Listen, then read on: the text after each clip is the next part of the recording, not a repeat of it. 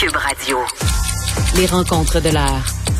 Chaque heure, une nouvelle rencontre. Nouvelle rencontre. Les rencontres de l'heure. À la fin de chaque rencontre, soyez assurés que le vainqueur, ce sera vous.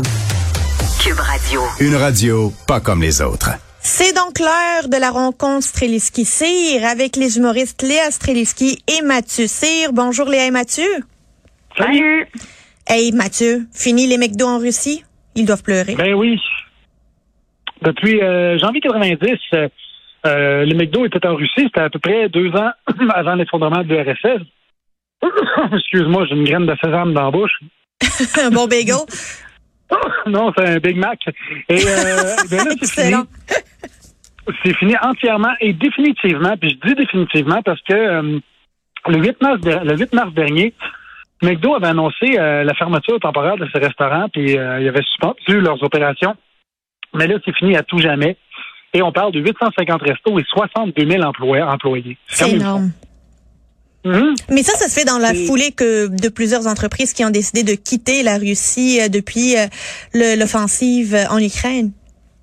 Oui, justement, ben, je suis content que tu en parles. Il y a, il y a Coke, euh, Coca-Cola, Starbucks. Il y a Renault aussi qui est parti. Et euh, Renault a été racheté par euh, le fabricant de Lada. Fait que je ne sais pas qui va racheter McDo, mais c'est quand même beaucoup d'établissements à racheter. Et je sais qu'au mois de mars, la Russie avait parti une espèce de... Excuse-moi, j'ai vraiment de quoi dans la bouche. c'est quelque chose de spécial. Une espèce de, de rip-off de McDo, si on veut. Et je sais pas si tu as vu le film Un prince à New York.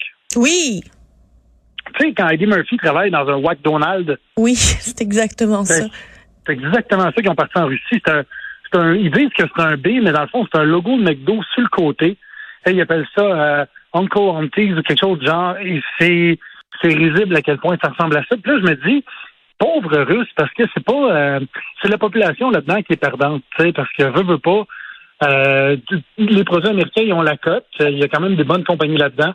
Puis quand tout le monde s'en va comme ça, ben c'est les citoyens, c'est les civils qui perdent euh, leur pouvoir d'achat, qui perdent des choix euh, dans leur pouvoir d'achat. Fait que je trouve ça juste triste pour euh, les civils russes qui pourront plus aller au McDo, acheter du Coke, boire du Starbucks et autres compagnies, euh, conduire des Renault. Je trouve ça, je trouve ça poche pour eux. Puis j'ai, je trouve ça, je trouve que ça remet une espèce de rideau de fer entre la Russie et le reste euh, de, de, de, de la planète finalement. Léa, penses-tu que le fait que McDo, Starbucks, Apple et toutes ces entreprises américaines qui quittent euh, le territoire à jamais, euh, le territoire russe, ça va faire en sorte que l'opinion publique pourra mettre une certaine pression sur ses dirigeants pour mettre fin à cette guerre insensée? Ben, je, je sais pas exactement ce qui va être euh, la motivation de faire ça, mais visiblement, tu sais, au début, euh, je veux dire, quand la guerre a commencé euh, fin février, c'est sûr qu'avec nos lunettes d'occidentaux, on se disait c'est pas possible, le peuple va se soulever, c'est ça qui va faire que finalement euh, ils vont se soulever, et puis finalement on voit bien que la répression est telle, puis tu sais, je veux dire, la Russie, c'est un immense pays en plus, puis ils ont un organe de propagande qui est tellement puissant que, tu sais, on a tous pensé quelque part que c'est ça qui allait arriver, mais tu sais, on voit que, alors, soit il y a des images qui nous parviennent pas, mais on a l'impression que le peuple se, se soulève pas. Donc, euh, il y a clairement une lecture qui est pas faite. Donc, euh, est-ce que le fait que McDo s'en aille, ça va faire que le peuple va se soulever? Je pense pas. Puis je pense que McDo, ils doivent faire, ils doivent faire un, un calcul qui est très froid et mathématique de on va perdre moins d'argent si on fait ça maintenant que si on attend. tu sais. Fait que, Mais euh, tu sais, C'est c'est quand même euh, 9% de leur chiffre d'affaires total de McDo. C'est quand même gros. rien, c'est ça. Est-ce que Non, les entreprises vont pouvoir... Les entreprises, est-ce qu'elles vont pouvoir continuer à avoir euh, des, des, des décisions comme ça de quitter un territoire pour un conflit qui ne les touche pas directement? Est-ce que c'est tenable comme, comme euh, décision d'affaires à long terme? Ben, moi, je pense que c'est un move politique euh, qui a été fait pour, euh, pour l'image publique. On s'entend là-dessus. Par contre, ce que je trouve bien, c'est que jusqu'à temps qu'une transaction finale soit finalisée, en fait, qu'une transaction soit finalisée, McDo s'engage à continuer de payer leurs employés, même si les McDo sont fermés, et il s'assure que ces derniers continuent d'être embauchés par le futur acquéreur des restaurants. Fait que ça, je trouve ça fair de la part de McDo. Puis pour, pour répondre à Léa, je pense qu'à court terme, euh, elle a raison, euh, dans le sens que les gens peuvent être enfermés puis ne pas voir ce qui se passe à l'ext- à l'extérieur, mais on n'est plus en 90. Et avec le web, les gens qui voyagent, tu sais, il va y en avoir des gens qui vont aller dans d'autres pays, qui vont conduire des Renault, manger des Big Mac, boire du Starbucks, etc., etc., avoir des iPhones. Fait quand tu reviens en Russie après ça, t'as pas le choix d'avoir l'impression d'être emprisonné et d'être exclu de la planète. Oui, mais je pense qu'ils l'ont déjà, puis tu sais, ils arrivent à s'arranger autrement, puis que je, je sais pas à quel point jusqu'à où il faut que ça aille pour qu'à un moment donné, il y ait un soulèvement d'une nouvelle génération, justement, qui n'est pas celle qui a vécu les années 90, ou sinon, c'est que leurs parents peuvent leur en parler. Euh, je, je, je sais pas. Je veux dire, moi, je pensais que cette pression-là, à un moment donné, serait suffisante, mais visiblement, elle l'est pas. Fait que euh, attendons et voyons ce qui va arriver. Peut-être quand Poutine va mourir, ou alors il va être remplacé par quelqu'un d'exactement comme lui. Puis malheureusement, la culture de la Russie va rester celle-là, la culture gouvernementale en tout cas. Ben, c'est sûr qu'en période de, mondialisation effrénée comme on l'a vu, de globalisation des échanges, de, l'impérialisme un peu américain dans la culture de tous les pays ou à peu près tant dans la, gastronomie que dans la technologie et la, et la culture, euh, c'est plus c'est plus difficile de se mettre au banc euh, de la planète en n'ayant pas accès à ces services puis ces produits auxquels on est habitué. Est-ce que ça va donner un effet? Ça l'a pas donné jusqu'à date. On verra pour la suite. Mais un autre, euh, un autre débat, non, en fait pas un débat, une autre bonne nouvelle pour toutes les femmes à travers le monde. Ben il y a euh, la, une, une, deuxième femme première ministre a été nommée euh, hier en France. Donc le premier hmm. ministre Jean Castex a remis lundi sa démission à Emmanuel Macron. Et c'est Elisabeth Borne, 61 ans, qui était ministre du Travail, qui devient première ministre. Léa, Mathieu, bonne nouvelle ou est-ce qu'on devrait arrêter de célébrer ce genre de, euh, de, de, finalement des femmes qui arrivent à ces genres de pouvoir, à ce genre de poste? Est-ce qu'on devrait arrêter de célébrer ça pour ne pour banaliser le fait que des femmes arrivent à des postes clés? Ben, euh, moi, je pense pas que la France est rendue là, là personnellement. Je pense que, puis même les États-Unis non plus. Puis quand Pauline Marois a été nommée première ministre du Québec, je on est obligé de le souligner à ce stade-ci parce que je pense aussi que ça peut avoir un effet positif. Tu sais qu'Elisabeth Bornière, dans son discours, elle a, elle a, elle a, voyons, elle a déduit, pas déduit, elle a dédicacé genre sa sa, sa nomination à toutes les petites filles de France, tu sais, puis elle leur a dit de suivre leurs rêves. Puis je pense que tu sais, c'est vrai qu'on a besoin de modèles, puis qu'on a on continue à avoir la représentativité, c'est fort. Là, quand tu vois quelqu'un d'autre qui te ressemble faire quelque chose, c'est vrai que ça t'aide. Moi, je sais que quand j'étais à l'école de l'humour, le fait d'être la seule mère, d'être la seule femme dans la trentaine, d'être euh, j'avais du mal parce que quand quand j'arrivais à des obstacles, par exemple, souvent je me disais ben s'il n'y a pas d'autres femmes comme moi qui le font, c'est parce que quelque part ça doit pas être possible.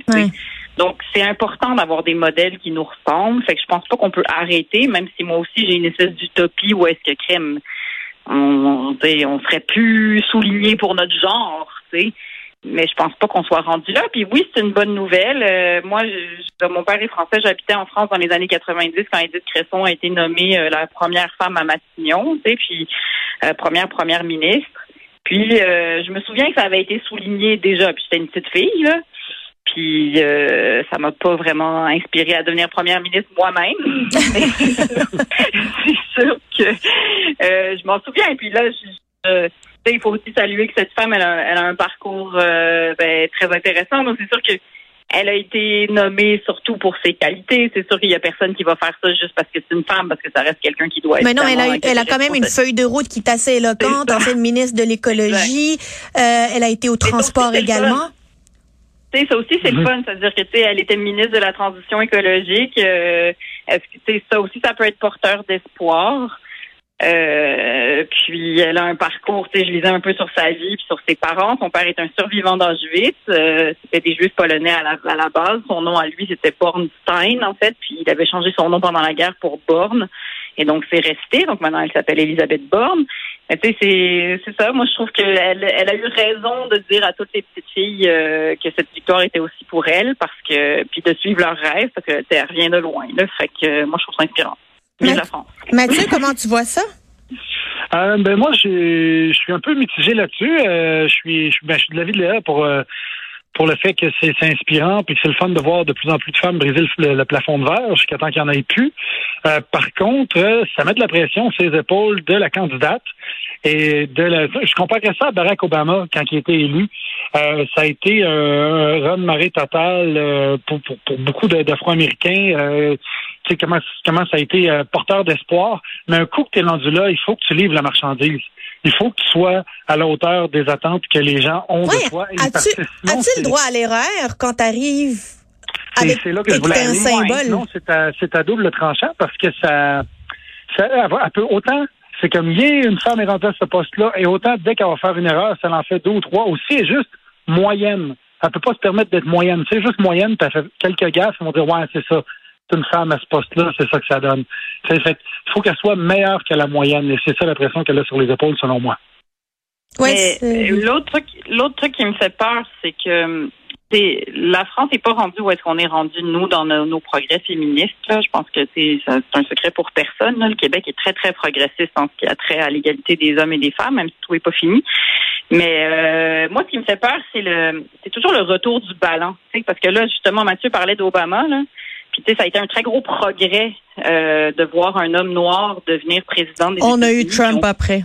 Ben c'est ça, c'est que tu c'est que ça, ça réveille aussi des sous-courants qui ont très peur de ce progressisme-là. Et je mhm. sais que tu sais le mouvement MeToo en France, le, toute cette espèce d'émancipation, puis tu sais ce discours-là est très présent en France aussi. Puis la, les femmes ont besoin de, de ben tu sais ont, ont besoin de lutter contre l'espèce de, de culture du machisme qui est très présent en France. Puis ça, ça me fait peur aussi de.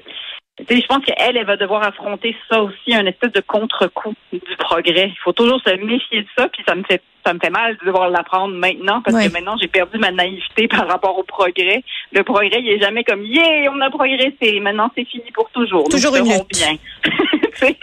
on jamais fini. Léa, Mathieu, merci beaucoup. À très bientôt. Merci, à demain, bye.